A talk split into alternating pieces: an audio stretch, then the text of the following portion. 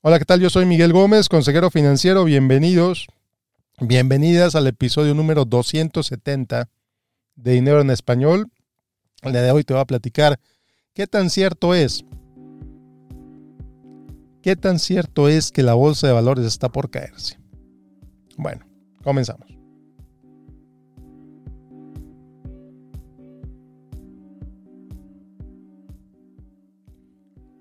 Bueno, pues desde hace varios años, desde hace varios años hay analistas, no sé por qué los míos los siguen invitando, pero bueno, hay analistas que dicen que la bolsa está por caerse. Y aquí un pequeño paréntesis, ¿qué es la bolsa? La bolsa pues son las acciones que, que cotizan, que son públicas, que el público inversionista puede comprar y vender. Cuando dicen se cayó la bolsa, están diciendo que se cayó el valor de las acciones que cotizan en ella. Ok, cierro paréntesis. Bueno, pues ¿se acuerdan de la historia de Pedro y el lobo? Esa historia de que Pedrito va al pueblo y le dice, ahí viene el lobo, ahí viene el lobo, ahí viene el lobo. Y toda la gente del pueblo se asusta tanto, se prepara, se encierra, mientras Pedrito se va a reír ahí en un rincón, y el lobo nunca llega. Toda la gente se enoja con Pedrito, ya pasaron varios días, pasan varias semanas, y Pedrito otra vez viene corriendo, ahí viene el lobo, ahí viene el lobo, ¡ah!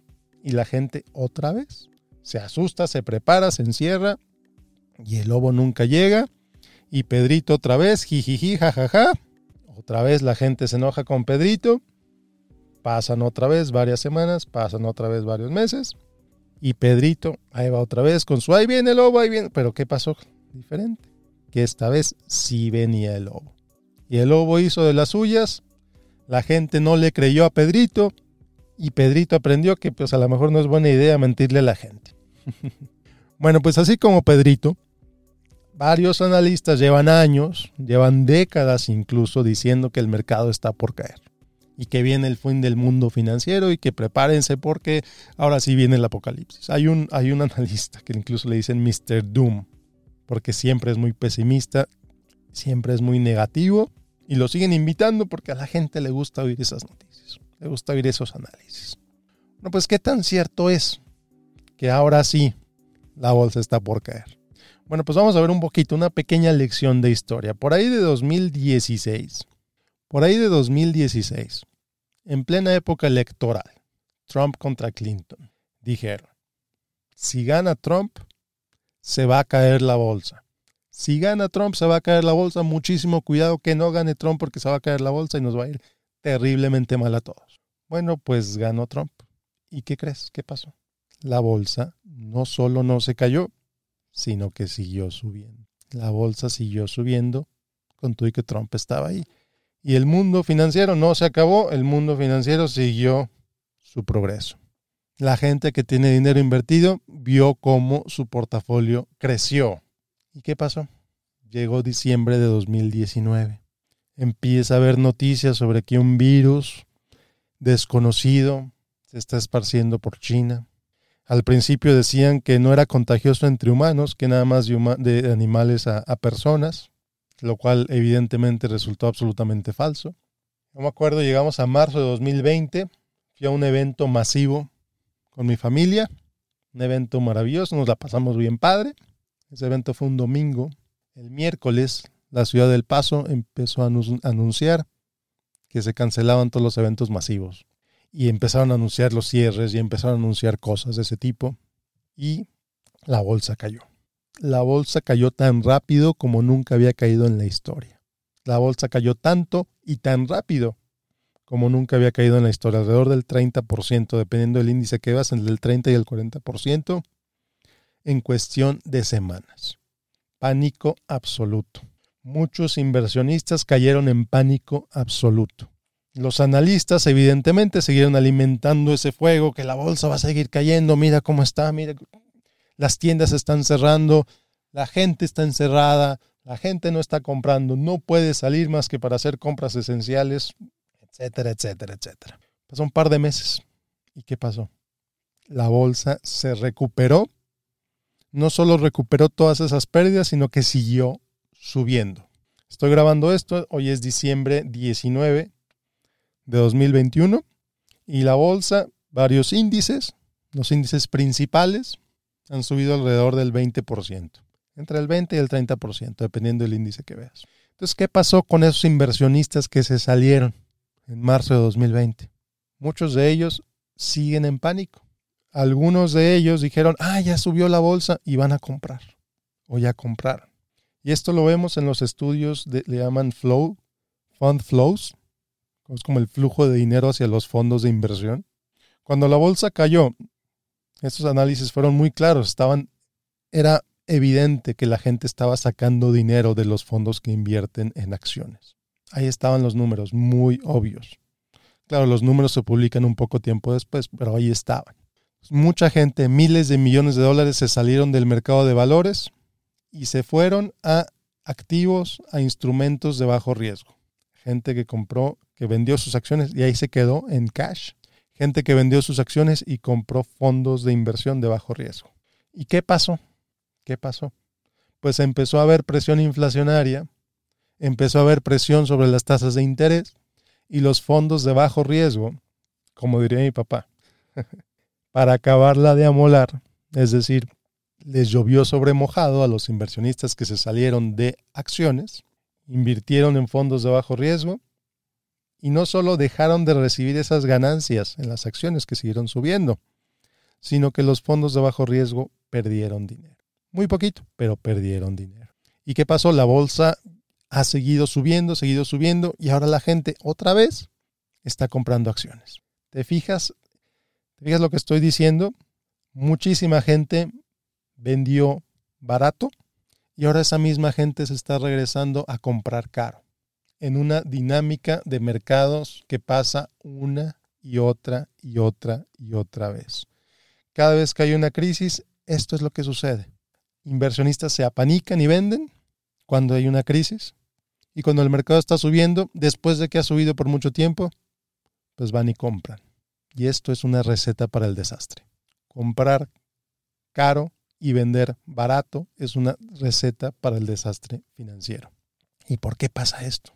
¿Por qué si se ha dicho tanto, si se ha dicho tantas veces, si se ha recomendado, si tanta gente recomienda no hacer eso, por qué la gente lo sigue haciendo. Y esto es por naturaleza humana. Se dejan llevar por las emociones. Y una de las frases más poderosas que hacen que la gente actúe de esta forma es, no es que esta vez es diferente. This time is different. Y te empiezan a anunciar por qué ahora sí es buena idea vender. Y te empiezan a anunciar por qué ahora sí, después de haber subido tanto tiempo, por qué ahora sí es buena idea comprar lo único que están haciendo es justificar sus malos comportamientos. La gente que no tiene una guía, la gente que no tiene un plan estructurado, es la más afectada por esto. La gente que tiene un, no un asesor financiero, sino un facilitador de malos comportamientos, que hay muchísimos. Hay muchísimos asesores financieros que en realidad actúan como facilitadores de malos comportamientos. Y aquí me dirás, oye Miguel, pero es el dinero de los clientes. Absolutamente, es el dinero de los clientes y los clientes deciden qué hacer con su dinero. Claro que sí. Pero el trabajo del asesor financiero es decirle, ¿sabes qué, cliente? Si haces esto, puede pasar esto. Cliente, ¿estás seguro que quieres vender después de que ha caído tanto? Bueno, ¿y cómo se previene esto? ¿Cómo se previene esto? Desde el principio, desde el momento que el cliente te da el dinero para invertir, un buen asesor financiero tiene que hacer una política de inversión. Y es lo que yo hago con todos mis clientes. Una política de inversión que dice, ¿sabes qué cliente? Es posible que el mercado caiga mucho. Y esto es lo que vamos a hacer cuando el mercado caiga mucho. Oye cliente, es posible que el mercado suba mucho. Y esto es lo que vamos a hacer cuando el mercado suba mucho. Entonces, por ejemplo, cuando el mercado cayó en marzo de 2020, nosotros no estábamos comprando Digo, nosotros no estábamos vendiendo acciones. Nosotros compramos acciones cuando el indicador de cada cliente decía que era momento de comprar. La política de inversión que establecimos con los clientes, con cada cliente. El parámetro decía, ¿sabes qué? Cuando baje tanto, compra. Y eso pasó. Si se oye una alarma de fondo, lo siento mucho. ya la pagaron. Entonces, no estoy diciendo que, que, yo soy maravilloso, que yo soy especial. Y que, no, lo que estoy diciendo es que yo establezco políticas de inversión con mis clientes que determinan qué hacer en caso de que el mercado suba y qué hacer en caso de que el mercado baje. No es mayor ciencia. Y luego lo, lo más difícil es tener la disciplina de hacerlo cuando eso suceda. Que otra vez, no es mayor ciencia, pero es importante hacerlo, es importante tener esa expectativa clara con el cliente desde el principio. Y si no tienes un asesor financiero así, tú lo puedes hacer también a nivel personal. Tú puedes decidir, ¿sabes qué? Si la bolsa baja a este nivel, voy a hacer esto. Si soy yo un motor, lo siento mucho. Si, el, si, el, si la bolsa baja a este nivel, voy a hacer esto. Si la bolsa sube a este nivel, voy a hacer esto no estoy menospreciando mi trabajo, no, en lo absoluto. Ni estoy diciendo que yo soy un genio, porque no lo soy. Lo que estoy diciendo es la importancia de tener una política de inversión clara desde el momento que se invierte. Y esto te ahorra muchos dolores de cabeza a ti como inversionista y a mí como tu asesor financiero. Esto le evita dolores de cabeza. Yo sé de asesores financieros que se esconden debajo del escritorio, figurativamente obviamente, y que no contestan llamadas porque tienen miedo de decirle a sus clientes qué hacer. Y conozco otros que todo lo contrario. Su misión es vender, vender, vender. Porque cada vez que venden, ganan más bonos, ganan más comisiones. Ah, el mercado está cayendo. Ah, le voy a hablar a mi cliente para que compre fondos que, de bajo riesgo para que no pierda más dinero. Ah, el mercado está subiendo. Le voy a hablar a mi cliente para que compre más de esos fondos que están subiendo. Entonces, no solo son facilitadores de malos comportamientos de sus clientes, sino que ellos mismos promueven malos comportamientos en sus clientes. Y eso me preocupa mucho, que hay quien lo ve como una asesoría profesional cuando no es más que una venta, cuando hay incentivos para que los asesores actúen de esa manera. Entonces, con mucha claridad, con mucha facilidad, te digo, establece una política de inversión, contrata a un asesor que te ayude a establecer una política de inversión para ti y luego sigue esa política de inversión. Entonces, para contestar la pregunta que hice al principio, ¿va a caer la bolsa?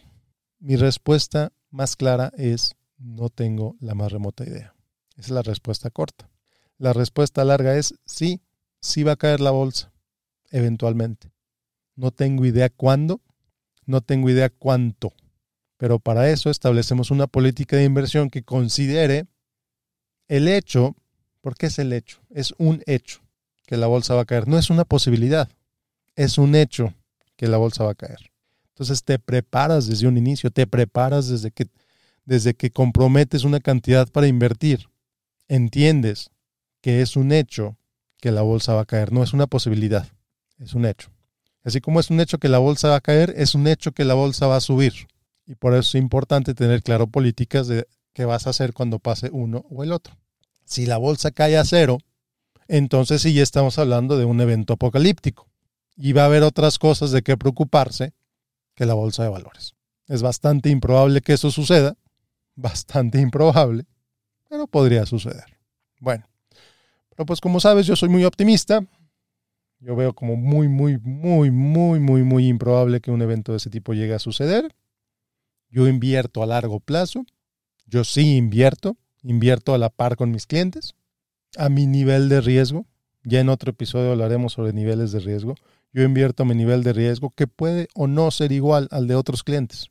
Yo tengo mi política de inversión, mis clientes tienen su política de inversión y de ahí le seguimos. Pero bueno, ya nada más para cerrar, te deseo lo mejor para este fin de año. Nos vamos a ver la próxima semana de todas formas. Así que deseo adelantado. Como siempre, te invito a que me escuches en cualquier plataforma de podcast favorita. Si no te has inscrito a este podcast, te invito a que lo hagas. Como siempre, te invito a que te inscribas a mi boletín casi semanal en miguelgomez.link diagonal correo. Como siempre, te invito a que me sigas en mi página en Facebook, en facebook.com diagonal Miguel Gómez Consejero. Yo soy Miguel Gómez, consejero financiero.